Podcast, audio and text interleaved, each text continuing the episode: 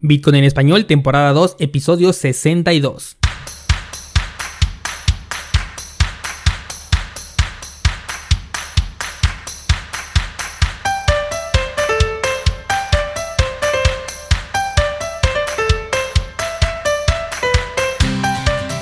Bienvenido, esto es Bitcoin en español, el podcast donde hablamos de criptomonedas, tecnología, cadenas de bloques y por supuesto Bitcoin. Esta semana vamos a hablar de algo bien interesante, cómo hablar de Bitcoin a las personas.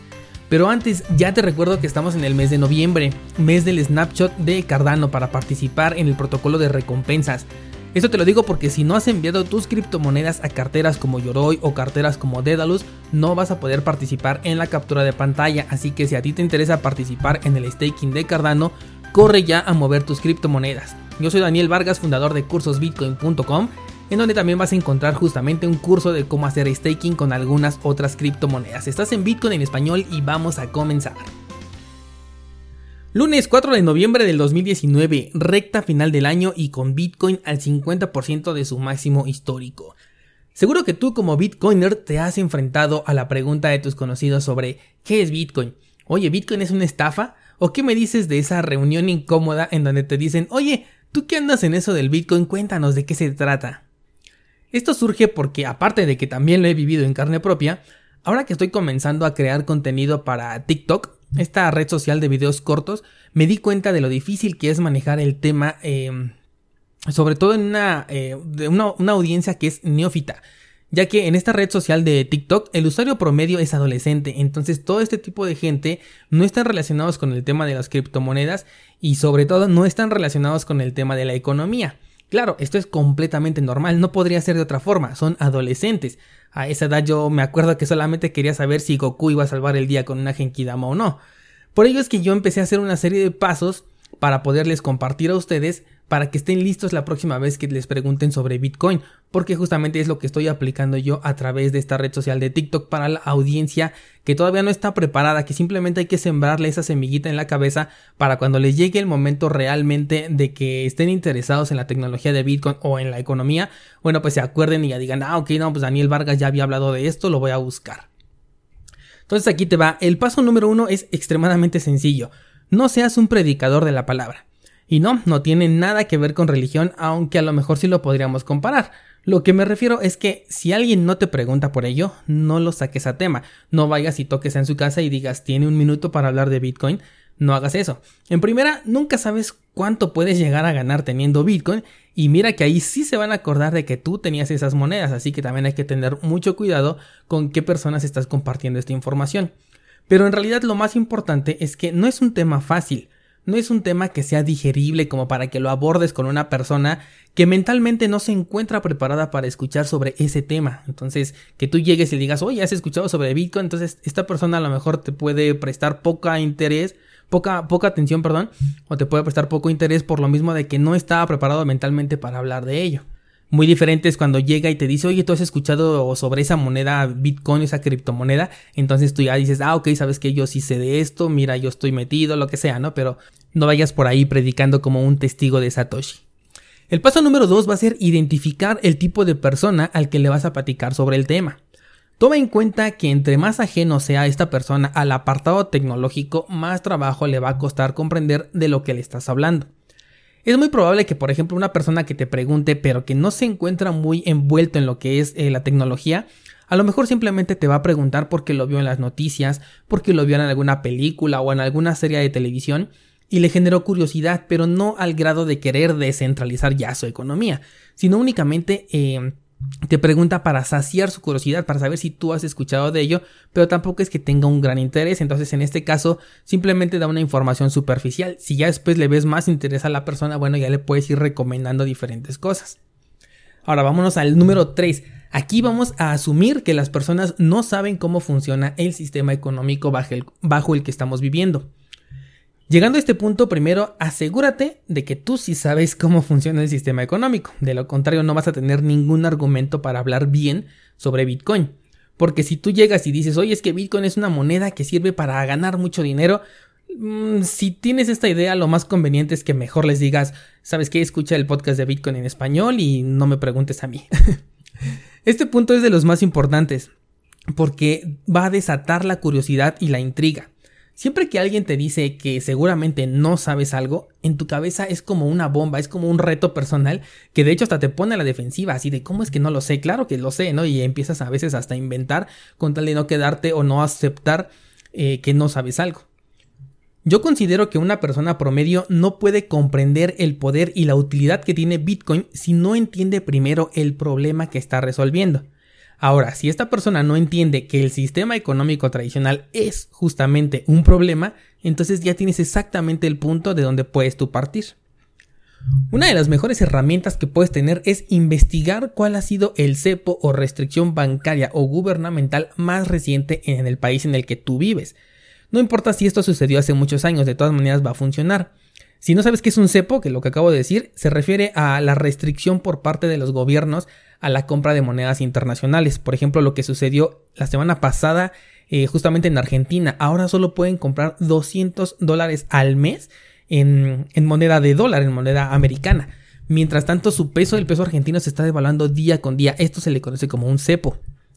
Ahora bien, una vez que la persona que te escucha ya se identifica con el problema que le estás contando porque ya sabe que es algo real y que además sucedió en el país en el que él vive, entonces ya puedes utilizar eventos actuales que sean de carácter internacional, que si Argentina, Venezuela, Ecuador, Hong Kong, Líbano, Alemania, Italia, México. La verdad es que ahorita, desgraciadamente, tienes un gran abanico de opciones para elegir porque alrededor del mundo se están dando muchísimas señales, muchísimos eventos, eh, todos al mismo tiempo y entonces esto es justamente un foco rojo que nos hace ver en lo que estamos viviendo en este instante. Ahora bien, comprender que su dinero cada vez vale menos y que además en cualquier situación difícil los bancos y los gobiernos sin dudarlo pueden retener todo tu saldo, esto va a impulsar demasiado los beneficios principales que ofrece Bitcoin cuando ya se los comiences a contar. Bien, una vez que ya tengas un buen contexto sobre la mesa, es momento de ir al paso número 4 que ahora sí es hablar de Bitcoin. Pero aquí quiero que primeramente omitas todos los detalles técnicos. Eso no le interesa a la gente y además es posible que no los alcance a comprender, al menos en la primera plática. Si ya la persona se interesa, pues ya te va a preguntar un poco más a fondo. O mejor aún, esta persona va a comenzar a investigar por su cuenta, que de hecho es justamente lo que tenemos nosotros que promover. Yo a través de todo el contenido que genero, lo que quiero, eh, aparte de decir resolverte, resolverte algunas cuantas dudas, lo que realmente me interesa es generarte todavía más para que tú tengas la, Em, la curiosidad de investigar, de, ver más a fondo cada uno de los proyectos, de los protocolos, etcétera, de todo lo que acontece alrededor de este criptomundo. Entonces, limítate a explicar de qué manera soluciona Bitcoin los problemas que le expusiste en el caso anterior, en el paso número 3. Pero evita a toda costa la recomendación de inversión. No llegues y dile, oye, yo, eh, yo te recomiendo que inviertas en Bitcoin porque en este caso, em, si la persona pierde dinero, bueno, pues te va a poder culpar a ti porque tú fuiste el que le dio esa recomendación. Es justamente por ello que eh, normalmente cuando estamos explicando acerca de estas criptomonedas, decimos que esto no representa una recomendación de inversión porque el punto es que tú, por, que tú decidas por cuenta propia invertir, no por influencia de otra persona. En lugar de ello, mejor recomienda estas tres cosas. Número uno, no compres ni inviertas antes de investigar. Siempre recálcale eso en el primer lugar. No te emociones, no vayas y compres, no vayas e inviertas si no tienes el tiempo de investigar. Segunda recomendación, cuando esta persona decida investigar o si tú le vas a sugerir que investigue, dirígelo a los principales libros del ecosistema. Número uno, el Internet del Dinero. Número dos, Inventemos Bitcoin. Y número tres, el patrón Bitcoin. Yo espero que tú como Bitcoiner ya hayas leído por lo menos uno de estos tres libros. Como sugerencia personal, yo diría que con que leas el patrón Bitcoin te va a dar un panorama muy amplio de lo que estamos hablando, de lo que es Bitcoin, de por qué funciona y de todo el acontecimiento histórico que hace a Bitcoin tan sostenible y tan fuerte. Pero de preferencia léete los tres libros, son buenísimos. Bien, la recomendación número 3 que te recomiendo que hagas es que escuchen el podcast de Bitcoin en español. Calma, no es porque me esté haciendo propaganda, sino porque yo no me voy a ser responsable de lo que otras personas digan con respecto a las criptomonedas. Si ya tú les quieres recomendar algún otro canal que tú consideres que realmente está aportando a la comunidad, que no te invita a participar en páginas estafas, que no te dice que cualquier criptomoneda es eh, la, la nueva maravilla del mundo, bueno, pues entonces ya tú te harás responsable de lo que le estás diciendo.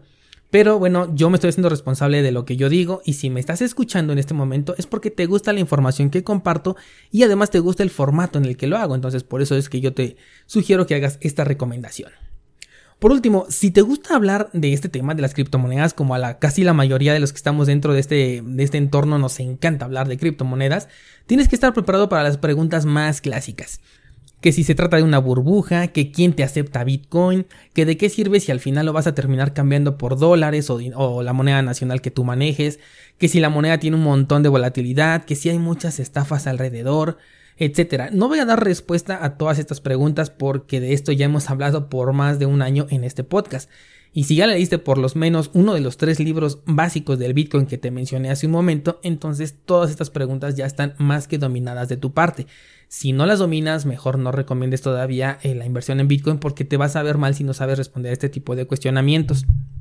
En fin, para quienes ya estamos en este mundo resulta apasionante estar platicando sobre el tema, pero más que ilusionar nuestra responsabilidad como expositores de este tema, por así llamarnos, es abrir la mente de las personas a la duda.